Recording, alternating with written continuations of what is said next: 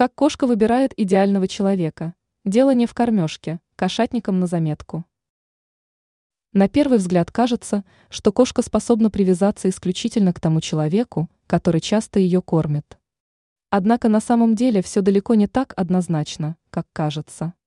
Кошка выбирает того самого, единственного человека по определенным критериям, известным не каждому кошатнику. Вторая часть нашей статьи расскажет, что именно нужно сделать, чтобы стать лучшим другом кошки.